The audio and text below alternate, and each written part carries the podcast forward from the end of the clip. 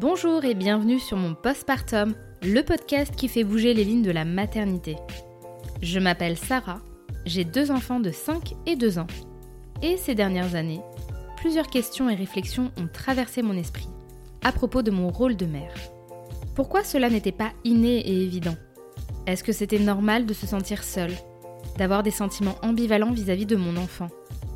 Pourquoi certaines personnes n'osent pas parler de leurs difficultés? Comment se fait-il que ces sujets ne sont pas davantage politisés? Et surtout, existe-t-il des solutions pour s'en sortir? J'ai coutume de dire que le postpartum est le premier chapitre de cette grande aventure parentale. Alors parlons-en. Ici, vous trouverez des témoignages sincères, touchants et bien souvent percutants. Il y aura également des professionnels avec qui nous pourrons comprendre certains aspects scientifiques, sociaux et politiques de la maternité. Enfin, j'espère qu'à travers cet espace, vous pourrez trouver du soutien, du réconfort et déculpabiliser. Pour soutenir mon postpartum, n'hésitez pas à mettre 5 étoiles sur vos applications d'écoute, à me laisser un commentaire et à le diffuser auprès de votre entourage. Je vous souhaite une très bonne écoute. On connaît toutes ce mythe insidieux qui renvoie à la perfection, la bonne mère, celle qui aurait tout bon. Mais on parle moins de son opposé, la mauvaise mère. Et pourtant, c'est vers elle que l'on nous renvoie dès qu'un pas de travers est mis en évidence dans notre parentalité. Avec Déborah, créatrice du compte Instagram Maman mais pourquoi et autrice participative du livre Anthologie, Jeux d'enfants, nous avons voulu creuser plus loin et comprendre les racines de ce mythe de la mauvaise mère. Des biais racistes qui remontent à l'esclavagisme, aux préjugés qui gravitent autour du milieu médical, psychiatrique et social, en passant par les rapports mère-fille, nous avons essayé de décrypter ensemble ce sujet complexe, mais ô combien utile, pour comprendre qu'au final, nous sommes toutes les mères qu'il faut pour nos enfants. Salut Déborah Coucou Bienvenue sur mon postpartum pour la deuxième fois. Là, cette fois-ci, on va enregistrer un, un épisode hors série. Donc j'ai fait appel à toi pour tes compétences de chercheuse doctorante. Parce qu'aujourd'hui, j'aimerais qu'on parle euh, du mythe de la mauvaise mère et de tout ce qui en découle. Euh, c'est vrai qu'on en a un petit peu discuté, toi et moi. Tu m'as envoyé quelques lectures, quelques articles qui étaient fort intéressants. C'est vrai que c'est assez stupéfiant quand on prend conscience de, tout ça. Mais euh, d'abord, je vais te laisser te présenter et puis on pourra détailler et, discuter de, bah, de ce sujet. Ok, eh ben merci pour l'invitation. Surtout que cette fois-ci, on est en, face à face. Ouais, ça change. Hein c'est très très chouette. Donc, euh, donc voilà, bon, bah, moi c'est Déborah, j'habite à Bruxelles. Et donc je suis chercheuse en géographie, rien à voir avec la maternité.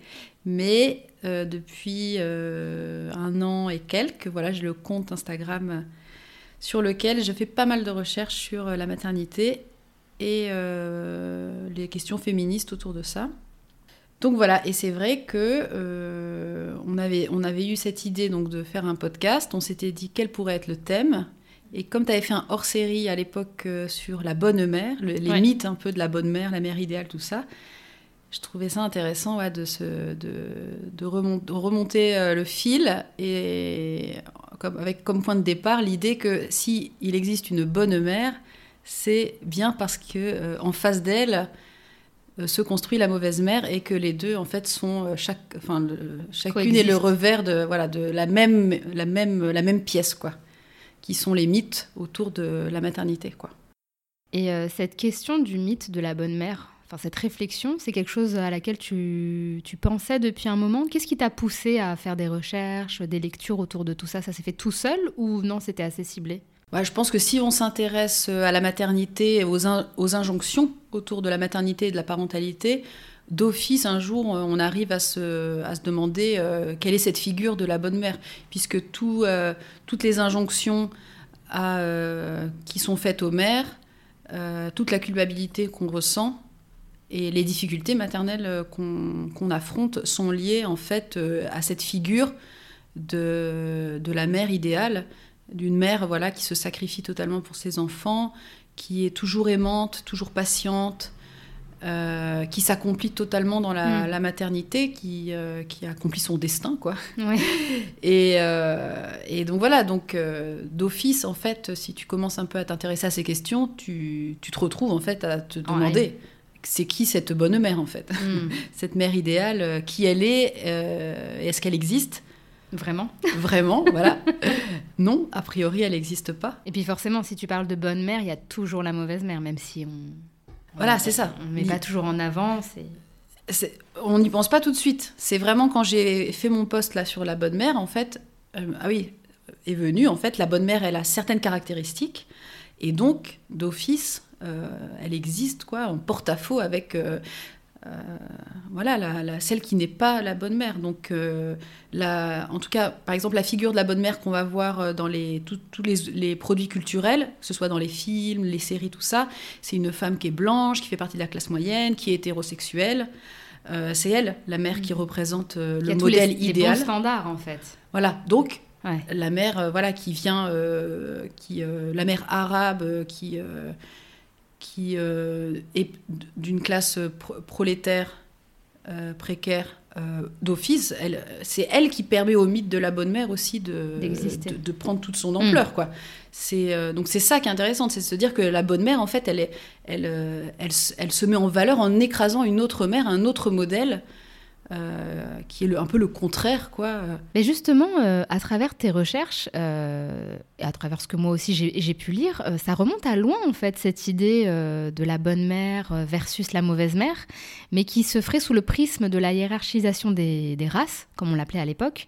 Donc qui mettrait d'un côté la mère blanche, aimante, dévouée, qui coche toutes les cases, et en face la mère noire, qui serait la mauvaise mère et qui, elle, serait la mère monstre. hein. Il me semble que j'avais même lu des termes comme ça qui étaient quand même euh, assez euh, difficiles euh, à lire.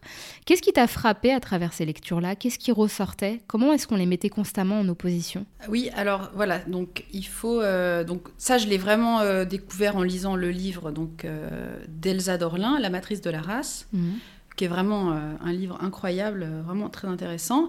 Et donc, donc la matrice de la race, c'est la mère. Hein, et euh, elle fait donc vraiment une étude euh, historique quoi, de l'apparition du concept de race. Donc c'est euh, un concept en fait assez récent Mhm. la race, et elle montre que euh, c'est l'esclavage qui permet l'apparition du concept de la race. Ça, c'est ce que je fais une sorte de gros résumé, ce que j'ai compris oui. du livre. Et, euh, et donc, elle montre que la race, en fait, comme concept, apparaît euh, en même temps que l'émergence de l'idée d'une nation. Euh, l'idée de nation qui est assez, assez nouveau, quoi, vers le, euh, qui apparaît au XVIIe, XVIIIe siècle après, après la Révolution française. Et donc, elle montre en fait les relations entre politique et sexualité, sexisme et racisme, D'accord. et euh, comment en fait, euh, à travers la maternité euh, des femmes, va, se, va suivre une hiérarchisation entre les femmes. Et donc la bonne maternité, la maternité qui va permettre euh, l'émergence de, de cette nation, euh, ça va être la maternité blanche et la femme blanche, et euh, elle va coexister, co et, euh, apparaître avec la maternité noire, qui serait une maternité...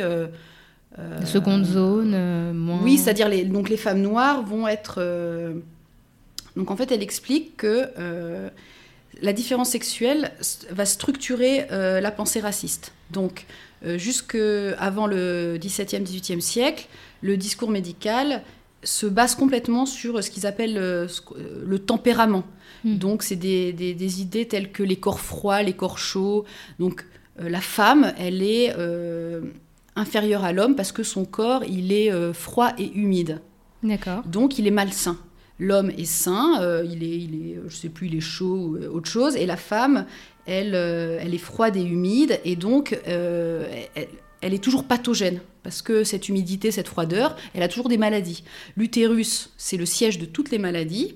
Voilà, et donc le, ce discours médical, il va changer en même temps que l'émergence de cette idée de nation, parce qu'en fait, on se rend compte que euh, donc jusque-là, les femmes sont toujours malades. La grossesse, la, materni- la maternité, c'est une maladie. Les femmes meurent beaucoup en couche. Donc Mm. euh, voilà, c'est euh, tout est euh, tout est négatif, quoi, vu Ouais. négativement. Mais avec l'idée de l'émergence d'une nation, il faut quelque part revaloriser la maternité, puisque il faut faire des enfants. Enfin, il faut que ça. Donc, il faut que la maternité devienne un devoir intéressant, valorisé. Mm. Donc, la maternité va devenir valorisée. Le discours médical et politique va revaloriser l'idée de maternité comme l'accomplissement de la femme et aussi la preuve de la santé féminine. Donc ça va changer. C'est-à-dire ah, tu parles dans l'opposé en fait là. C'est fou quand même. Oui, hein. c'est-à-dire que euh, justement la grossesse était considérée comme une maladie et maintenant ça va devenir euh, bon, bon la sans doute ça va prendre beaucoup plus de temps, mais on commence à transformer. Ça va être signe de bonne santé, le fait hmm. de, d'être fertile, de procréer en fait. Ouais. Et donc, euh, donc, voilà, donc là déjà, il commence un petit peu à changer cette, cette hiérarchisation voilà, entre les, les, hommes et les femmes ne se fait plus de la même manière. Donc, tu n'as plus le, les hommes sont comme ça, les femmes sont comme ça. Euh, mais euh, ils vont commencer à expliquer, euh, utiliser ce, ça, cette, différence sexuelle, pour aussi hiérarchiser entre les différentes femmes. Donc il va y avoir par exemple les femmes, les femmes qui sont considérées viriles, donc tout ce qui est, en fait, toutes les prostituées les femmes qui ont des, beaucoup de relations sexuelles, qui sont indépendantes en fait, mhm. elles vont être considérées comme des femmes euh, viriles, parce qu'elles ont une libido qui euh, n'est pas euh, associée à la femme bourgeoise. Donc on va expliquer que par exemple c'est parce qu'elles traînent trop avec des hommes qu'elles absorbent la virilité de l'homme, elles deviennent viriles. c'est vraiment n'importe quoi. Donc les courtisanes, les prostituées sont des femmes lubriques et viriles. Euh, les femmes du peuple, ce sont des nymphomanes qui ont une mauvaise influence sur les femmes bourgeoises. Hein, donc elle leur apprend la masturbation, des choses comme ça. Et les femmes noires aussi, euh, viriles, lubriques. Euh, il y a des mythes sur le clitoris des femmes noires. Donc on dit qu'elles ont un énorme clitoris. Elles ont fait les frais de gynécologues qui les ont. Oui. Voilà.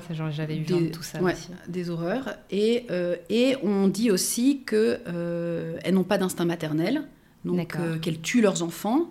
Euh, après, le contexte, c'est l'esclavage. Hein. Donc, euh, Mais c'est assez étrange. Enfin, je ne sais pas si tu as vu une notion, parce que j'avais cru comprendre que les femmes blanches donnaient beaucoup leurs enfants aux esclaves pour l'allaitement, par exemple. Ouais. mais elles avaient suffisamment confiance pour les parce que c'est quand même quelque chose enfin c'est quand même nourrir leurs enfants et du coup j'avais cru comprendre que du coup les esclaves de par le fait qu'elles nourrissaient les enfants des autres allaitaient beaucoup moins les leurs et que ça, euh, voilà, ça, ça même encore aujourd'hui, des traumas euh, transgénérationnels. Mais c'est assez étrange de, les qualifier de mauvaises, qui n'ont pas d'instinct, mais d'à côté, quand même, leur donner leurs enfants, même des nourrissons, à, pour, leur donner le sein, quand même. C'est quelque chose d'assez intime. Est-ce que tu as vu une notion par rapport à ça dans, dans ce livre ou pas, pas du tout? Alors ça, je m'en souviens pas trop, mais je pense que là, ce que tu dis, il y a un décalage au niveau du, ah, tempo. Donc c'est vrai ce que tu dis, mais justement... Ça s'est fait après peut-être Voilà, ça va se creuser. Donc je pense que les femmes blanches mettaient leurs enfants en nourrice, mais là, on parle justement d'un moment où euh, les catégories vont, vont, faire que ça s'arrête. D'accord. Je pense. La hiérarchisation, justement, entre les femmes va faire que ça s'arrête et euh, les enfants vont être mis en nourrice peut-être plus euh, vers des femmes blanches, Mais là, pareil, on, entre dans une période où on va conseiller euh, après moult discussions pour savoir quelles sont les bonnes nourrices, euh, je pense que l'allaitement va de nouveau être euh, conseillé à faire au, conseiller aux mères de nourrir leurs enfants avec leur propre lait maternel. D'accord. Chose qui n'était pas forcément. chose qui n'était pas le cas avant. Ouais. D'accord. Et donc, donc voilà, donc les femmes noires n'ont pas d'instinct maternel. Euh, mais bon, évidemment, ça, ça, paraît complètement aberrant, parce que vu qu'on est dans une période euh, où on parle d'esclavage, donc euh, des conditions de vie enfin, qui sont inhumaines, quoi. Donc évidemment, mm. il y a sans doute... enfin, je sais pas, on peut même pas imaginer ce qui se passait, mais la famille esclave, elle était, bon, elle était complètement réduite à néant. Donc oui, peut-être que des femmes tuaient leurs enfants, mais c'était pour leur éviter, pour les, pour les sauver quelque part, quoi, de, l'esclavagisme. Enfin bon, tout ça est... Et du coup, voilà, donc les femmes noires sont disqualifiées euh, en tant que mères, quoi. D'accord. Euh, via ces discours euh, racistes. Ça permet à la femme blanche, mère de la nation, matrice de la race, d'émerger. Et sachant que les femmes, donc as les femmes donc lubriques viriles, et l'autre catégorie c'est les femmes faibles. Donc ça c'est les bourgeoises. Donc ça reste quand même des femmes faibles. Hein. Il n'y a mm. pas de. Mais qui peuvent servir la nation. Euh. Voilà, qui servent la nation. À mais elles sont, elles sont faibles, elles sont lascives, elles sont. Euh, voilà, c'est les femmes euh, qu'on imagine, voilà, des dans les salons bourgeois de l'aristocratie mm. qui, voilà, qui, qui ont des problèmes de de toutes les maladies de l'époque, l'hystérie, des choses comme ça, voilà. Ça devait être drôle à l'époque quand même. Hein et donc voilà, donc Elsa Dorlin, elle montre comment on a construit dans les sociétés coloniales une figure blanche de la bonne maternité. Et euh, de l'autre côté, il y a la figure euh, monstrueuse de la femme noire qui est euh, une, mauvaise mère. Et donc là, on a une des conséquences, c'est des, des, campagnes de stérilisation forcée. C'est-à-dire que, voilà. et ça a existé jusque. Puisqu'il y avait dans le livre là, de Françoise Vergès, elle montre que mm. jusque dans les années 60. Le ventre des femmes, non Le ventre des femmes, voilà, des femmes dans les, euh, les, colonies françaises, quoi, sont, euh, enfin, dans les départements français d'outre-mer, sont, euh, sont stérilisés parfois de force, alors qu'en même temps en France, voilà, l'avortement n'est pas autorisé pour les femmes blanches, mais par contre, on fait des campagnes de stérilisation où on avorte des femmes sans leur dire. Sans leur dire, ouais. Il y a plein de femmes qui sont retrouvées stériles sans forcément le savoir. Voilà, exactement. Donc ça, on voit voilà, les, mm. conséquences de cette idéologie raciste, quoi elle imprègne encore notre société aujourd'hui avec, euh, on en parlera peut-être un, tout petit peu après, ou avec, euh, voilà, il y a, euh, des, des, suivant, suivant la catégorie de la femme, suivant que la femme soit blanche ou racisée, ça va pas être perçu de la, même manière, sa, sa façon de, de, materner, ou avec parfois aussi une naturalisation des, des femmes noires où, par exemple, on va partir du principe qu'elles euh, savent allaiter, euh, hmm. qu'il n'y a pas besoin de les aider. Euh, c'est inné. elles vont savoir faire, il n'y a pas besoin de s'occuper trop de leur accouchement. de toute façon, elles sont noires, donc c'est naturel, quoi.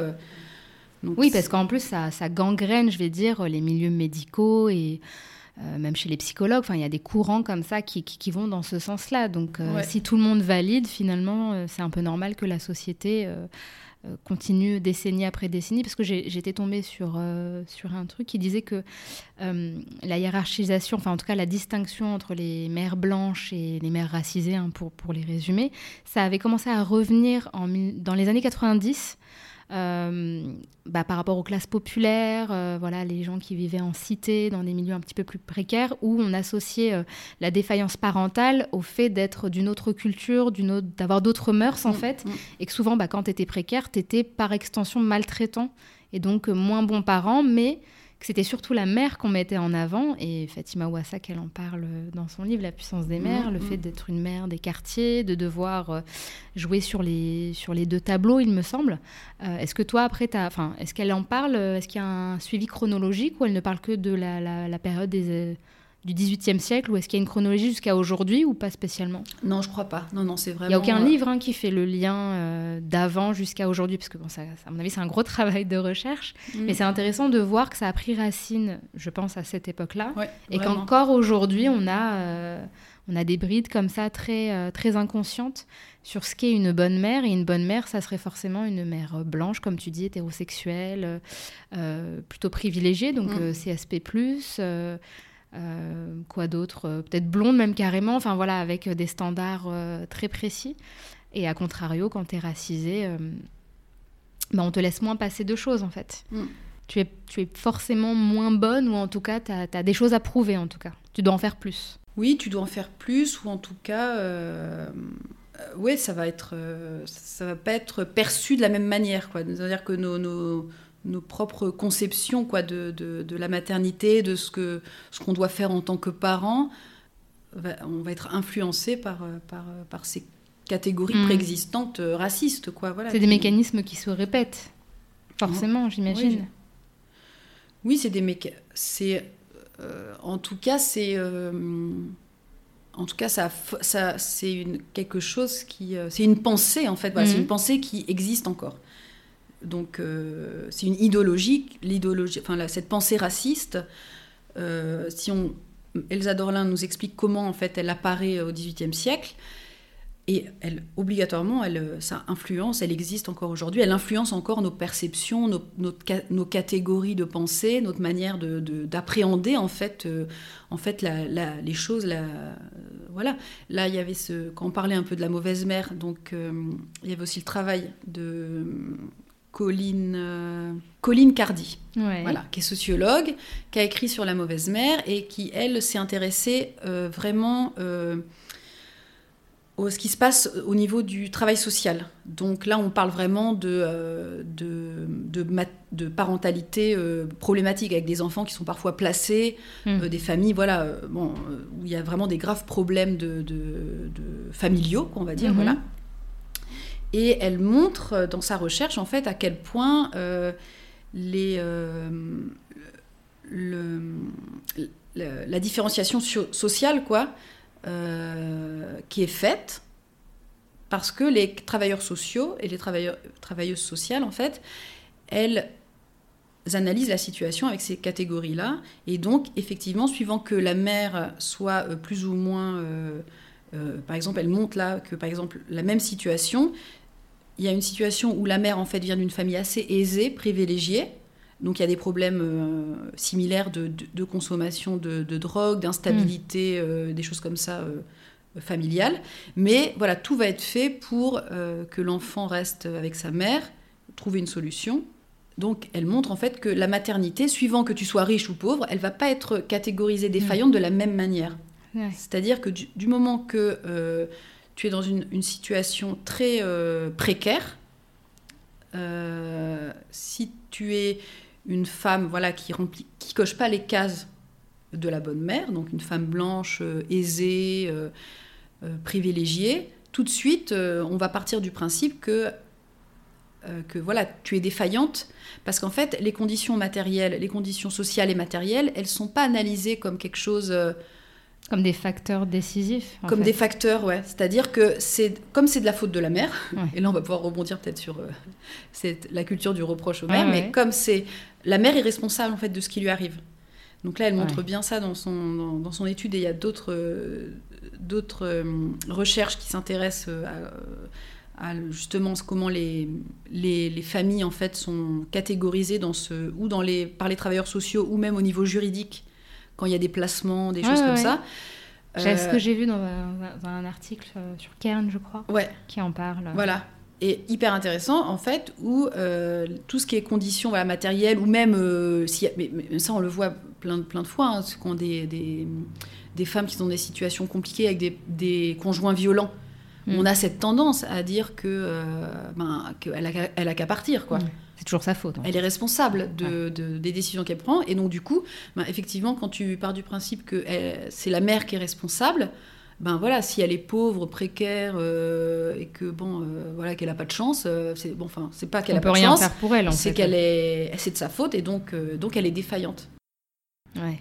Alors que quelqu'un qui aurait un environnement plus avantageux, ça serait une erreur de parcours ou quelque chose qu'on peut rectifier plus facilement. Exactement, quelque chose qu'on peut Ah ouais. rectifier, qui va, voilà, c'est ça qu'on demande euh, aux mères, quoi, euh, défaillantes.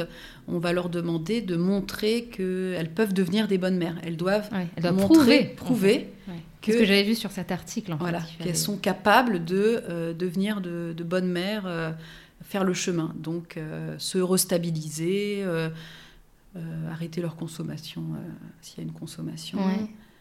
euh, bah, trouver un emploi. euh.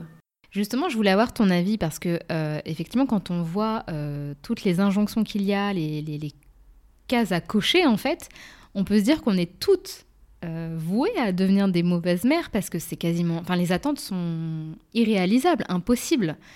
Euh, et du coup, est-ce que.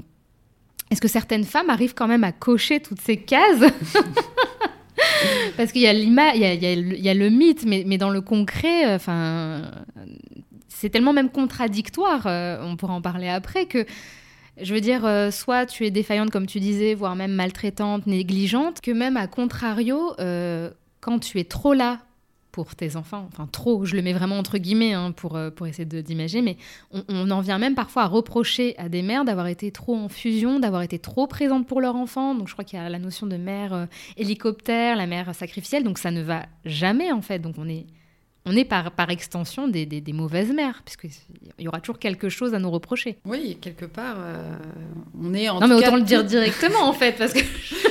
on est toutes des mauvaises mères en puissance, quoi. Ouais, On a tous notre potentiel de, de mauvaise mère, et par contre, euh, bonne mère, euh, Parce que quand je vois le listing, je, je vois pas trop comment. euh, voilà, c'est pour vous rassurer, euh, celles et ceux qui nous écoutent, que par définition, vous êtes voués à être des mauvaises mères. À un moment ou un autre dans votre parentalité, hein, je, je dis bien. Parce que là, euh, si t'es pas sacrificiel, ça va pas. Si t'es sacrificiel, ça va pas. Si euh, t'es négligente, bah ça va pas. Si t'as pas assez, il y a Winnicott qui disait euh, la mère suffisamment bonne, qui a suffisamment de distance, donc c'est limite millimétré. Et, Enfin, je comprends que les femmes maintenant, elles, euh, elles en peuvent plus, tout Ouais. simplement. Ouais, non, c'est vrai que c'est c'est vrai que oui. En tout cas, il y a cette, euh, cette, la, oui, cette mauvaise mère qui, qui plane toujours au-dessus au-dessus de nous euh, et euh, qui, est, ouais, qui, ressort potentiellement à tout moment. quoi. Mm. C'est-à-dire, ah mince, j'ai fait Enfin, ça. si on se base sur les données de la société, bien sûr. hein, Oui. je- Oui, mais qui nous, Qui- voilà, qui- nous prennent, qui nous ont pris, quoi. On est prise, on Ouais. est pris au jeu, quoi, de, avec des automatismes, en fait. C'est-à-dire que même nous, tu vois, nous deux, en, est, en étant hyper conscientisés euh, sur le sujet, euh, vrai. on, on- on plie aussi euh, sous, sous, sous cette injonction à mince, Ouais. j'ai fait ça, j'aurais, dû faire ça, ou le penser, pas pour nous, mais comme l'exemple qu'on, qu'on disait en off tout à l'heure sur nos propres familles ou nos propres Ouais. exemples de culpabiliser ou de, se dire ah mais Mm. qu'est-ce il est comme ça pourquoi est-ce que ce Mm. serait pas sa mère euh, Hmm. hein, euh, qui aurait euh, qui euh, donc voilà donc on Qui n'aurait pas géré quelque chose. ou- voilà ouais. il y a la responsable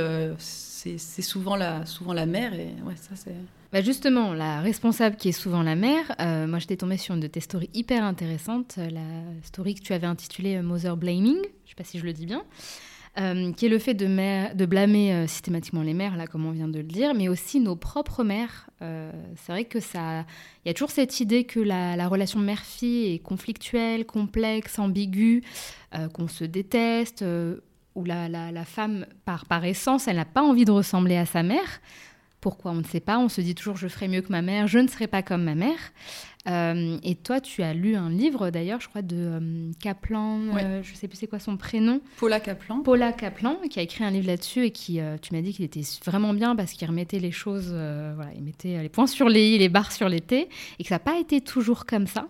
En fait, est-ce que tu sais, enfin, est-ce qu'elle explique en détail comment ça a émergé un peu cette cette dualité entre les mères entre elles et entre nos propres mères et nous Pas vraiment. Euh, pas vraiment il y a, des pas- déductions parce que c'est vrai que c'est complexe, il faut remonter. Ouais. euh, Bon, après, non, ça, je pourrais pas trop dire parce que, cela dit, j'ai- j'ai j'ai lu quelque chose un peu en diagonale. Clairement, il y a l'impact de, de- du, du courant psycha- de psychanalyse, psychanalytique euh, avec Freud, qui a vraiment voilà, mis à mal, mais ça, je m'y connais pas trop, mais ça, on en paye vraiment encore les conséquences euh, avec tout un, tout- toute une théorie sur, euh, sur, la, sur, sur, euh, sur les femmes, sur la mère, euh, voilà, qui, qui, qui, a vra- qui a vraiment été catastrophique pour, pour,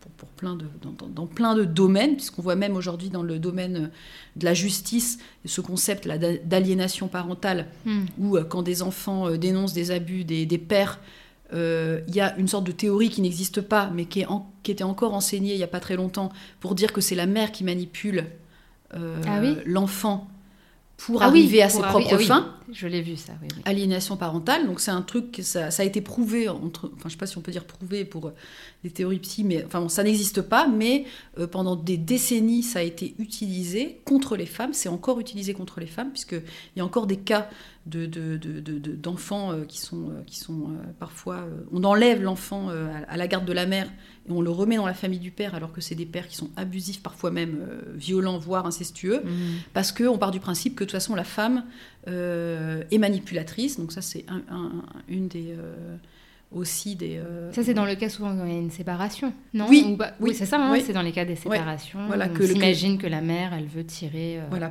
profit de la situation et invente. pour avoir la garde va euh, inventer des horreurs euh, voilà et, et ça par contre c'est assez récent puisque tout ce qui est violence sexuelle c'est assez récent que la, pa- que la parole des enfants par exemple soit remise en question il y a une époque où ce n'était du moment que l'enfant faisait des accusations euh, de toute façon un enfant ne- on partait du principe qu'un enfant n'aurait jamais de discours lié au sexe euh, avant un certain âge et que du moment que c'était dit ben, d'office. D'ailleurs, il y a eu une époque, je crois, où il y avait beaucoup de procès retentissants. euh, je pense que c'était pareil à la fin du, du 18e siècle, début du 19e siècle, il y avait beaucoup de procès Mhm. pour, pour, des, pour ce genre d'histoire. Et ensuite, il y a eu vraiment un trou où euh, la, la- la parole des enfants en fait a commencé à être, à être remise en question, euh, questionnée, il fallait prouver tout ça. Et donc voilà, tout ça, ce petit détour pour arriver, euh, revenir à notre, notre point de l'impact en fait des théories, l'impact négatif de ces théories psychologisantes sur la capacité des femmes à manipuler, à, à avoir des, euh, des problèmes. euh, voilà, bah, en fait, c'est un peu les conséquences, je pense, de, de, euh, la continuité quoi, des, des théories sur l'hystérie, sur les, Mm. les- les maladies de femmes, comme ça. Qui, Ou comme on, en dis- on le disait en off, euh, les serial killers qui auraient toujours un problème avec leur mère et qui de facto bah, vont agresser des femmes parce qu'il y a une espèce, de pro- une espèce de projection miroir avec sa mère. Ouais. On a tous vu une série, un film, lu un livre, enfin voilà, où la mère derrière, il y a l'ombre qui plane, la pauvre. Ouais. Alors qu'en fait, euh, je crois que tu avais eu des chiffres concrets où en fait ça repose sur rien. C'est Et qu'il y a aussi eu des serial killers bah, qui avaient des problèmes avec leur père, voire même une famille bien, enfin voilà, Mm. pas forcément. Mm. Mais on les met jamais en avant, eux. On va mettre en avant euh, le garçon petit, maltraité ou négligé par la mère, ou mère absente, Mm. donc la mauvaise mère, Mm. et qui en grandissant euh, voue une haine aux femmes et qui du coup, ah bah mince, alors c'est la mère qui a pas tenu son enfant, quoi. Donc, Mm. euh, Et d'ailleurs, là récemment, il y a eu euh, quelqu'un qui m'a envoyé euh, cette sorte de, de, de vidéo là sur Twitter du- d'une d'une influenceuse américaine, ou euh, enfin, en tout cas, elle parle en, en- en américain, et elle, elle dit ce poème, euh, donc, où, elle, où elle, elle récite ce poème où elle dit Pauvre Poutine, si j'avais été ta mère, euh, on n'en Ah serait oui. pas là aujourd'hui, euh, parce que je t'aurais tellement aimé, euh, je t'aurais tellement grave tout en donné. fait, ouais. Mais c'est grave, c'est C'est grave, grave. de penser que. Parce qu'en fait, c'est comme si on mettait euh, la, la- la cause de la guerre derrière le dos d'une mère, finalement. Donc, en fait, si c'est la guerre, si ça va pas, si euh, le dirigeant de, bah, de Russie est un psychopathe, c'est parce que la mère ne l'a pas assez aimé, alors qu'on n'en a absolument aucune idée, en fait. Bah oui. Oui. Pauvre maman. voilà, donc les, les et donc voilà, il y a vraiment cette chose là de justement tu dis euh, psychopathe, ça me fait penser au fait que effectivement les maladies, euh, les, les mères sont responsables des maladies mentales. Pendant Mm. très longtemps, on a pensé L'autisme, je crois. voilà que les autres. mères étaient responsables de certaines maladies mentales. Ouais. Et ça, ça a été euh, ça n'a pas été le cas dans tous les pays, mais je crois qu'en France, euh, il y a eu un, on est particulièrement en retard là-dessus, puisqu'il y a encore des psys euh, qui pensent que euh, Il y a une certaines- corrélation. ouais. certaines formes de, de- de maladies euh, sont, sont liées. euh, donc il y avait la, voilà, la, mer, la mer frigidaire ou la mer crocodile, voilà, où on pensait que, que, certains enfants développaient des troubles comme ça autistiques parce que la mer avait été trop froide. ou, Enfin, c'est enfin, c'est l'horreur, quoi. C'est... Mm. Donc tu as ce truc au-dessus de, au-dessus de l'épée de Damoclès, quoi. Qui n'a pas euh, pensé que c'était de sa faute euh, si son enfant... Oui. euh, Et puis même quand on le pense pas, l'entourage inconsciemment nous renvoie à, Oui, à une éventuelle incompétence, Oui. un laxisme, ou au Bah contraire une dureté. Oui, le regard, le regard à l'extérieur, toutes, les, cri- toutes les, les, les- les expériences très désagréables auxquelles on a été confronté quand notre enfant se comporte mal à l'extérieur, euh, c'est vraiment la peur d'être d'être jugé comme une mauvaise Mhm. mère. C'est ça qui, Toujours, ouais. qui, qui, qui, fait paniquer. C'est de se dire, mince, qu'est-ce qu'on va penser, euh, pas de, de lui, mais de moi. de moi, ouais. Qu'est-ce qu'on va penser Parce de c'est moi mon miroir et du coup, Oui. si ça va pas, c'est que c'est moi Voilà. qui. euh, C'est vraiment le- le- l'enfant, il devient ouais, une sorte d'extens- extension de, de nous-mêmes et de notre capacité à être une bonne mère. Et à en faire un être social bien, enfin, bien intégré. et Voilà. Complexe tout ça. hein. Ouais. Mais justement, Paula Kaplan, elle a, elle, a, elle a détaillé un petit truc que tu avais mis en story, je crois, ou en post, où elle expliquait que le fait de rejeter, enfin d'avoir un rejet vis-à-vis de sa mère, de, de, de- de blâmer les mères et nos mères, ça permettait de faire perdurer des, des hum, comment dire, d'exercer des pressions, enfin des rapports, de, de, de confirmer des rapports de domination. Mais elle parlait de quoi exactement? Parce que j'ai pas vu le détail. Est-ce qu'elle parle de ça vis-à-vis des hommes, du patriarcat, de euh, Est-ce que toi, tu as eu une info par rapport à ça? Est-ce que tu as lu quelque chose de ce côté-là? Parce que j'ai rien trouvé, moi, que j'ai pas lu le livre. Ouais. Mais ça m'avait un petit peu fait tilt, si je retrouve le, le passage, je crois que j'en ai un là. Euh, oui, le rejet de nos mères permet de renforcer des rapports de domination. De renforcer ou de, de, de- de faire exister des rapports de domination, mais j'avais pas de détails. Oui, alors là, je crois que euh, ce qu'elle veut dire, c'est que euh, cette culture donc euh, qu'elle appelle la culture du reproche fait maire, la culture du blâme, donc à chaque fois que quelque chose va mal, on peut le reprocher maire.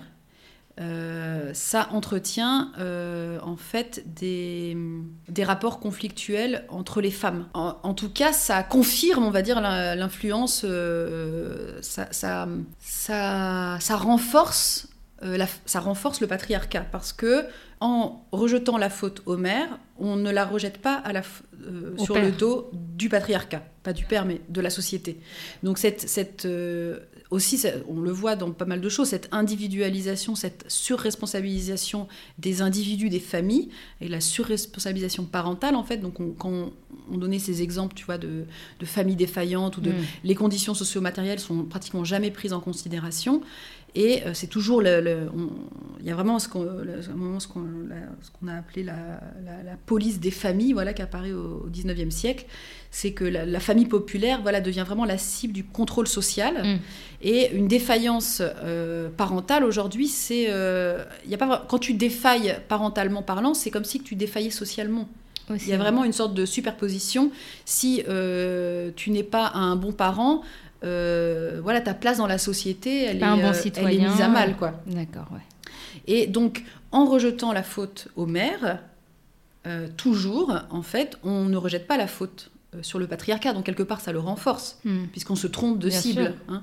Donc c'est ça qu'elle dit Paula Kaplan, elle dit attention, c'est pas une bonne, c'est pas une bonne stratégie, et ça fait le jeu du patriarcat de toujours euh, faire des reproches au maire. Et, et, ça, euh, ça se propage partout. Donc elle, par exemple, elle avait fait une recherche vraiment très intéressante. En fait, elle a fait une sorte de revue de la littérature de tout, de, d'une plusieurs centaines, je crois, 200 euh, articles scientifiques, donc recherches scientifiques sur qui concernent les, les, problèmes familiaux et euh, quand on étudie en fait le contexte familial, et en fait, elle, va se rendre compte que les, même quand les recherches disent bien que euh, on va s'intéresser au contexte familial et pas à la relation avec la mère, en fait, c'est toujours la relation avec la mère qui est regardée. Mm. Et donc, elle faisait la liste de tout ce qui était reproché aux mères, mais c'était juste tout, tout, est reproché. Incroyable. Ça pouvait être euh, le fait que les enfants fassent pipi au lit trop tard. Euh, donc c'est un nom, j'ai oublié le nom. Euh, l'énurésie, quelque chose comme voilà, ça. Énurésie, euh, problèmes psychiatriques, problèmes sociaux. Mais, mais vraiment. Et même dans le cas où le père Enfin, vraiment, il y a des faits comme quoi il a été incestueux, il a battu, il a été abusé. Enfin, mais d'ailleurs. On recadre sur la mère ou on arrive quand même un peu à. Bah, ce que tu dis, c'est non, c'est justement ça permet vraiment de rendre l'exemple le plus flagrant, c'est que euh, on, reproche, on reproche souvent à la mère de ne pas avoir vu euh, l'inceste. C'est un grand classique. comment elle, comment a, elle a fait pour comment elle n'a pas pu voir. Je veux dire quand même c'est grave quoi. Mm. Comment elle n'a pas pu voir, mais c'est le gros, le grave problème quoi. Enfin je veux dire c'est pas ça le problème. le problème, c'est le père C'est pas ça, c'est le, le, père ou le grand-père ou l'oncle ou le cousin. C'est pas le fait. Ah oui parce que même dans des cas où le c'est pas le le parent directement, parce que les gens s'imaginent qu'il y a l'intimité, comment la mère a fait pour ne pas voir que le père. Non, Si c'est quelqu'un d'autre, ça sera systématiquement la mère qui va être mis euh, sur le banc des accusés ou on peut imaginer. On peut imaginer que c'est toujours elle qu'on mettra quand même en avant. Bah oui, puisqu'elle est censée être euh, tout le temps derrière l'enfant, être eh, ouais. tout savoir de son enfant, enfin tout faire en fait. C'est toujours, on revient toujours au même, au même à la même euh, dynamique rengaine. C'est-à-dire que, et c'est ce que aussi Paula Kaplan dit, elle dit pourquoi on en veut à nos mères? Eh bien Parce qu'elles n'ont pas rempli le contrat. Le contrat d'être la mère parfaite. Puisque c'est impossible. Donc elle dit toute notre vie de fille, notre socialisation de fille, en fait, où on nous apprend euh, ben voilà, que mère, ça va être notre destinée à nous aussi, que c'était la destinée de notre mère, que ce sera la nôtre, on va s'accomplir comme ça. Et puis on devient euh, adulte, on se rend compte de toutes les défaillances de, nos, de notre mère, parce que évidemment, elles sont, personne n'est parfait, donc nos mères ne peuvent pas être parfaites, l'humain n'est pas parfait. L'amour, c'est un concept euh, hyper complexe. On, peut, pourrait parler de l'ambivalence maternelle. Mais voilà, donc on attend que notre amour maternel soit parfaitement euh, rodé, mais l'amour, c'est un sentiment hyper euh, Bien complexe, hyper. euh, Puis même les relations sociales d'une manière générale. Oui. aimer quelqu'un, c'est voilà, c'est des, des- très euh, très euh, subtil. C'est Ouais. pas euh, voilà. Et donc évidemment, bon, en tout cas, c'est ce que dit Paula Kaplan. Elle dit quand on se rend compte que notre mère, ben, en fait, elle n'était pas parfaite.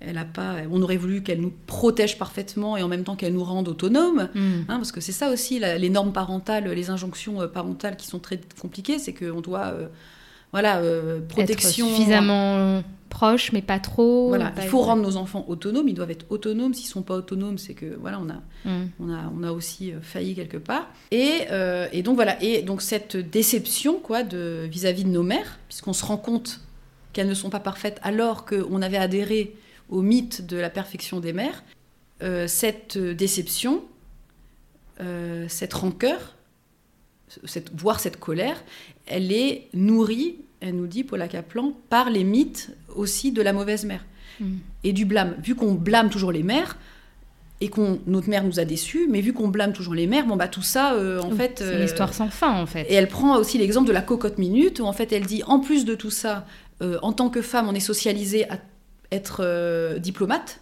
On va pas gueuler, on va pas monter Mhm. normalement, évidemment. euh, On est pacifiste. euh, on va- voilà. ouais, voilà. En gros, c'est comme ça qu'on Mm. nous socialise. Après, euh, ça marche pas comme ça dans toutes les familles. J'imagine que parfois ça, ça gueule bien. Mais en tout cas, on est plutôt avoir, on va plutôt avoir tendance à essayer de trouver des, des solutions, peut-être à, à ne pas trop en dire. Hein, on va essayer de ménager. En tout cas, moi, si je pense à ma propre relation avec ma mère, j'ai plutôt la ménager. J'ai pas envie de la, voilà, de trop euh, être en dedans par rapport à mon grand frère qui lui euh, va pas avoir de mal à, à lui dire des choses horribles. Et, et donc elle dit, elle prend l'exemple de la cocotte minute pour dire en plus de ça, on essaye, tu vois, de tout retenir et tout, et donc il y a un moment donné, ça explose quoi, Mm. ça explose. Et euh, et, euh, et donc voilà, et donc elle, elle- bon, c'est son- bon, en tout cas moi quand j'ai lu son livre, ça m'a vraiment ouvert les yeux parce Mm. que j'étais pas du tout euh, là-dedans. Moi j'étais plutôt vraiment dans la culture du reproche fait aux enfin je- sans m'en rendre compte Sans en fait rendre compte, ouais. de Mais de je crois qu'au tout, en fait. de l'impasse parce Ouais. que en devenant mère euh, enfin on signe pourquoi là?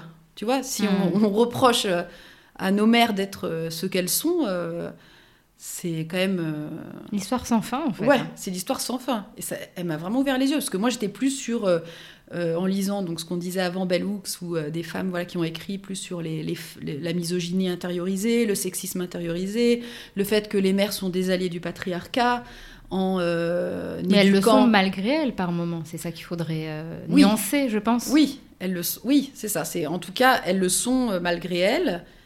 Elles le sont, ce que tu disais tout à l'heure, parfois par stratégie de survie aussi pour Mm. survivre.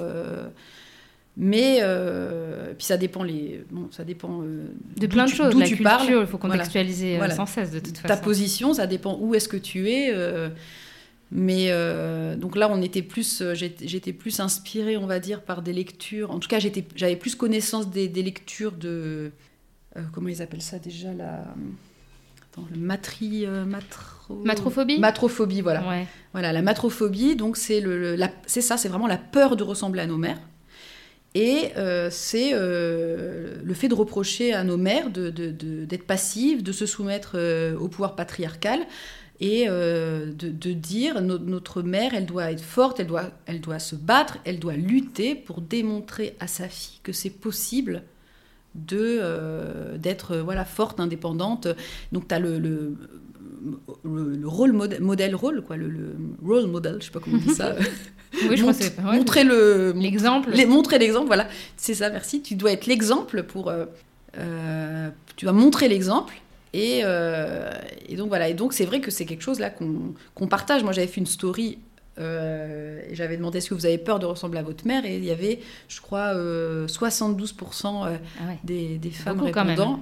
Voilà, c'était un petit échantillon pas représentatif, Mais, mais, oui, quand, même. Je veux dire, la majorité d'entre nous, on veut pas, on, on ne veut pas ressembler à nos mères, mais C'est fou quand même. et là, et Paula Kaplan, elle dit, mais qu'est-ce- quelle société euh, provoque ça? Enfin, je veux dire, c'est quand même quelle drôle de maladie, quoi. On veut pas, absolument pas ressembler à nos mères.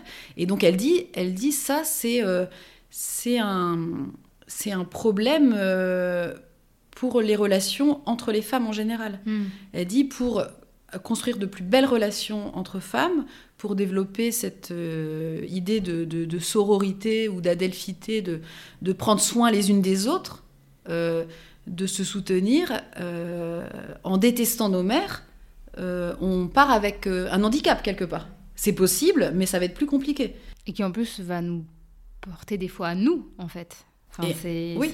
tu vois, c'est un problème de femmes qui reste entre femmes et qui perdure euh, décennie après décennie, génération après génération. Donc, euh, on a tout intérêt à essayer de, même si c'est pas facile, bien sûr, à essayer de sortir de ces schémas. Et du coup, enfin, il y a des pistes de réflexion pour essayer euh, bah, de, sortir de tout ça, de briser la chaîne, voilà, même si c'est pas facile et et de enfin peut-être pouvoir permettre aux mères d'être apaisées, ne serait-ce que par son propre rôle, mais vis-à-vis -vis des autres mères, des autres femmes. Est-ce qu'elle, elle en a parlé ou est-ce que toi, à travers d'autres lectures et d'autres réflexions ou d'échanges que tu as pu avoir avec des mères, euh, tu as envisagé ou pu observer des, pistes, euh, on va dire positives, hein, histoire de se dire que c'est pas c'est pas fatal, enfin qu'on n'ait pas cette posture fataliste par rapport à, ce schéma, quoi. Ben, je pense que elle, bon, ce qu'elle dit, c'est que elle, elle, dit, hein, c'est pas facile. C'est sûr que c'est pas évident, mais ne serait-ce qu'à chaque fois bah déjà en parler parce que tu vois comme déjà, on le fait là voilà déjà ça ça ouvre les yeux puisque je te disais tout à l'heure encore en off que je pensais parfois à quelque chose par rapport à, mon père et je me disais ah mais est-ce que c'est pas ma grand-mère qui? Hmm. et eh ben d'avoir lu ce livre déjà ça hop c'est rangé hmm. c'est casé voilà tu traînes plus ce truc j'ai euh, mis ça euh, à la poubelle quelque part en me disant ok non ça c'est c'est pas une bonne euh, une hmm. bonne manière de penser Hein, euh, mon père est un connard, c'est certainement pas la faute de ma grand-mère. Voilà. Donc on va arrêter de reprocher ça aux mères. Et ensuite, quand, eh ben donc déjà ça c'est énorme parce que c'est-à-dire qu'on va avoir des pensées, tu vois, sur notre mère, notre belle-mère, notre grand-mère, bah, avoir cette connaissance, ça va nous permettre de nous dire attends, attends, remettons les choses à leur place quoi. On parle de quoi là? Est-ce que, enfin, je veux dire, la mère, elle n'est pas responsable de toute la, la culture euh, sexiste, raciste, patriarcale de notre société. Enfin, je veux dire, c'est pas, elle peut pas porter ça sur, euh, c'est trop lourd. Comme nous, nous ne pouvons pas le faire. Donc, en pardonnant à nos mères quelque part, euh, ça nous aide nous-mêmes, quoi, dans notre propre maternité aussi à nous, nous pas ne, pas se sentir responsable de tout. Ouais. Euh, et, en... le fait d'en parler, de, démystifier tout ça. Parce oui. que... et, en démystifiant, comme tu dis, le, aussi l'amour maternel, en l'enseignant en fait à nos enfants que, euh, euh, que, être, enfin, on n'est pas une mère parfaite, que, enfin, tu vois, casser ce, mythe de l'amour maternel évident, inconditionnel, mm. tout ça. Déjà, je pense que si on peut, ouais transmettre ça à nos enfants, j'imagine que c'est déjà énorme, puisque ce qu'elle dit, Paula Kaplan, c'est euh, justement c'est le, le, coup dur en fait de se rendre compte quand tu es déjà plus grand, bah, en fait que voilà, la, réaliser qu'en fait non, la, ta mère n'était pas parfaite, mais mm. tu es déçu parce que tu pensais que... Alors que si dès le départ si on annonce le, truc, ou alors on se montre plus vulnérable finalement, plutôt que de garder comme tu disais tout pour nous et d'être que dans le soin des autres. Oui montrer plus facilement nos failles, et ben, on démystifie un peu tout ça. Puis les enfants auront peut-être moins d'attentes, nous moins de pression, et ainsi de suite, en fait.